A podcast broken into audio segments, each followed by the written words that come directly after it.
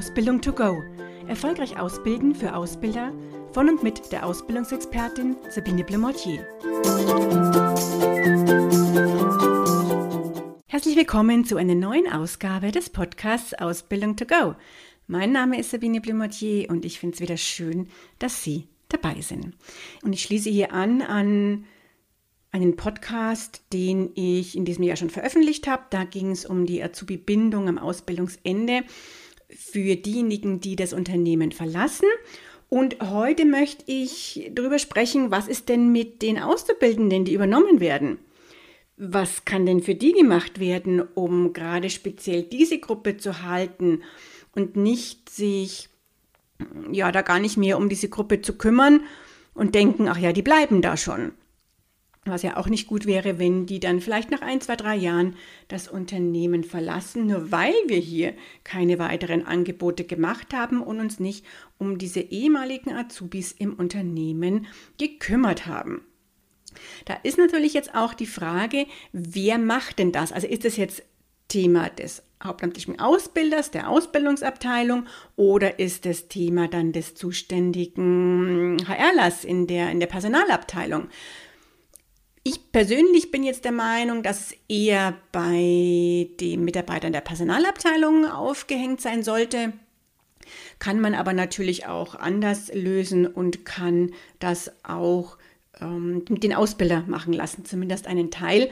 Aber da einiges, ähm, ja, ähnlich ist wie bei Mitarbeitern, die ich auch habe und neu einstelle, wenn auch nicht alles, da komme ich gleich noch drauf bei meinen Tipps da finde ich einfach, um gleich zu fahren mit den, mit den Mitarbeitern, die jetzt von extern eingestellt werden, würde ich es eher in der Personalabteilung sehen. Es muss halt einfach geklärt werden, wer macht denn und wer kümmert sich um die diversen Programme.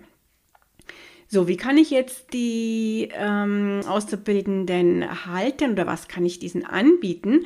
Natürlich an erster Stelle sollte mal der individuelle Bedarf gestillt werden. Das heißt, je nachdem, was braucht mein Azubi, sollte ich hier mich um ihn kümmern und schauen, okay, will vielleicht jemand Teilzeit arbeiten aus einem bestimmten Grund, kann ich dem das ermöglichen? Will vielleicht jemand eine Fortbildung machen? Und hier bin ich schon bei dem, bei dem ganz wichtigen Punkt, dass wir natürlich schauen sollten, welcher unserer ehemaligen Azubis vielleicht aber auch alle, ähm, möchte hier sich weiterentwickeln und, und fortbilden. Wer will vielleicht einen Meister machen, wer will einen Techniker machen oder eine, eine Ausbildung noch zur, äh, zur entsprechenden Fachkraft in den verschiedenen kaufmännischen Berufen, die es ja auch genauso gibt, oder will jemand ein Studium nebenbei machen, sozusagen, auch ähm, ähm, trotz Vollzeit-Berufstätigkeit gibt es das ja auch von manchen, die da so engagiert sind und das dann sozusagen Abend und am Wochenende noch machen. Und wie kann ich hier als Unternehmen unterstützen? Kann ich da unterstützen mit entsprechender Freistellung für die Tage, wo eben dann die Fortbildung stattfindet? Kann ich es auch finanziell noch unterstützen, entweder voll oder zum Teil? Das sind alles Sachen, die natürlich zu klären sind und wo ich aber schon wirklich zum großen Teil auch unterstützen werde von Unternehmensseite, denn umso eher ja, binde ich ja auch meinen ehemaligen Azubi ans Unternehmen, wenn ich hier nicht sage, ist mir ganz egal, mach das selber und zahle alles selber und mach das noch so nebenbei, neben der Vollzeit-Berufstätigkeit. Also ich binde ja diesen Mitarbeiter viel mehr, wenn ich hier unterstütze und ihm das ermögliche und habe dann ja auch im Unternehmen vielleicht einen, einen großen Nutzen auch durch diese Fortbildung des Mitarbeiters. Ja, dann finde ich es auch ähm, durchaus ganz spannend, dass man sagt, diese ehemaligen Auszubildenden, die bilden ein Netzwerk im Unternehmen sozusagen und unterstützt das, indem man einfach es, es antriggert sozusagen und anbietet, ähm, ob man dann die Termine und Treffen auch von, von Personalabteilungsseite organisiert oder ob das vielleicht dann auch ein ehemaliger Azubi macht. Da kann man dann schauen, wie man es organisieren möchte. Aber hier würde ich durchaus forcieren, dass diese ehemaligen Azubis im Unternehmen sich auch speziell austauschen, in Kontakt bleiben soweit es natürlich nicht eh schon tun, aber wird hier auch noch eine, eine, Plattform bieten im Sinne eines Netzwerks. Und ich könnte ja auch dann zum Beispiel diesen Auszubildenden auch einen Kaminabend mit dem Vorstand oder einem Abteilungsleiter anbieten oder könnte sagen, es gibt mal einen, ein, ein Buch, ein, ein spezielles womit ich sozusagen diese ehemaligen Auszubildenden überraschen möchte, was ihnen hier weiter hilft und es gibt vielleicht auch eine Weihnachtskarte oder eine Karte zum Geburtstag, also was auch immer Ihnen da einfällt. Es mm, gibt größere Unternehmen, die da ganze Programme auch haben für die ehemaligen Auszubildenden. Und manchmal sind es ja auch so Kleinigkeiten, die hier dann ganz gut ankommen, wo man sagt, Mensch, die ehemaligen Azubis, da tut mein Arbeitgeber was für. Und da habe ich auch, wenn ich dort eben übernommen werde, noch so einen, einen Vorteil dann auch. Manche Unternehmen sagen auch, okay, unsere ehemaligen Azubis gehen in ein spezielles Programm und wir bieten diesen auch spezielle Weiterbildungskurse an, also Seminare, wo diese sich ähm, regelmäßig treffen, die dann vielleicht auch außerhalb des Standortes stattfinden, wo was zur Teamentwicklung gemacht wird, persönliche Kompetenzen, vielleicht auch Richtung Führung ähm, weiterentwickelt werden oder Zeitmanagement, Präsentationstraining, was auch immer da dann passt für die jeweiligen Gruppe und die, die Berufe. Und dann gibt es manche, die wirklich hier ein Programm speziell für die ehemaligen Auszubildenden auch anbieten, bis zu der Möglichkeit auch vielleicht eines Auslandsaufenthaltes, der dann ein halbes Jahr oder Jahr dauert, der speziell in dieses Programm integriert ist, wo man sagt, okay, nach einer gewissen Zeit, wenn ehemalige Azubis bei uns ähm, im Unternehmen tätig waren, nach zwei, drei Jahren zum Beispiel, dann ist es bei uns so, dass wir diesen anbieten, ins Ausland zu gehen, an einer Niederlassung an unseren Standort funktioniert natürlich nur, wenn ja, es Niederlassungen im Ausland gibt oder wenn sie auch vielleicht einen Partner, Lieferanten oder so haben, wo man das vielleicht auch noch machen kann, dass hier die Mitarbeiter dann eben Auslandserfahrung auch noch sammelt, wenn das von ihnen im Unternehmen auch was ist, was als wichtig empfunden wird, gerade diejenigen, die hier auch sehr international tätig sind.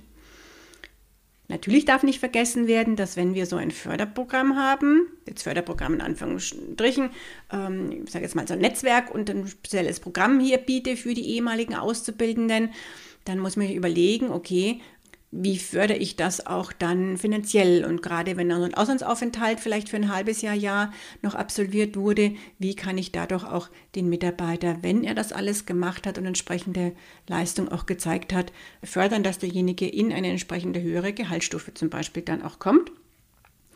Oder ich kann ihm eine Projektleitungsfunktion anbieten oder Abteilungsleiterfunktion, was auch immer.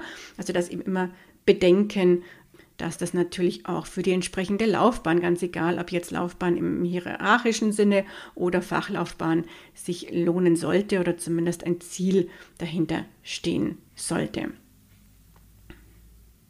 Ja, was man auch noch machen kann, ist, wenn sie speziell für neue Mitarbeiter vielleicht so eine Einführungsrunde, einen halben Tag, Tag haben, also die jetzt von extern eingestellt werden, kann man durchaus auch überlegen, ob man sagt, okay, dann nehme ich jetzt diese ehemaligen Azubis, die übernommen werden, vielleicht noch mit dazu, weil wir da ganz gute Sachen anbieten, die für auch die ehemaligen Azubis durchaus interessant sind und ähm, wir sie dadurch ja wirklich fit machen für ihre Funktion und Aufgabe im Unternehmen nehmen bei uns. Ja, das sind so die Dinge, die ich mir hier notiert habe. Die Möglichkeiten sind natürlich unendlich. Sie können hier sehr kreativ sein, was Sie machen und wie Sie hier als Arbeitgeber eben auch begeistern möchten und wie Sie Ihre ehemaligen Auszubildenden halten möchten. Im Endeffekt darf natürlich eines ganz sicher nicht passieren, dass nämlich neue Mitarbeiter, die von extern eingestellt werden, die vielleicht eine Ausbildung woanders gemacht haben, irgendwie Benefits haben oder Vorteile, die die ehemaligen Auszubildenden überhaupt nicht bekommen.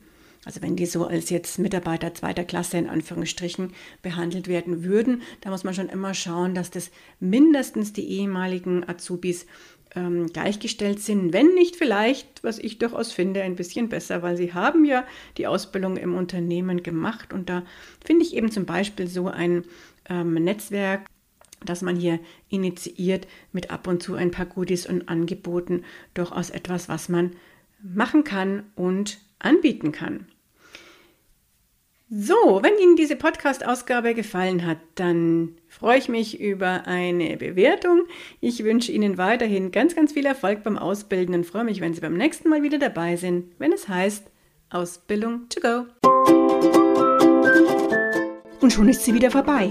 Eine Folge des Podcasts Ausbildung to go von der Ausbildungsexpertin Sabine Blumottier. Sie möchten noch mehr Tipps für Ausbilder? Dann abonnieren Sie diesen Podcast. Für weitere Ausbildertipps besuchen Sie die Internetseite www.erfolgreich-ausbilden.de.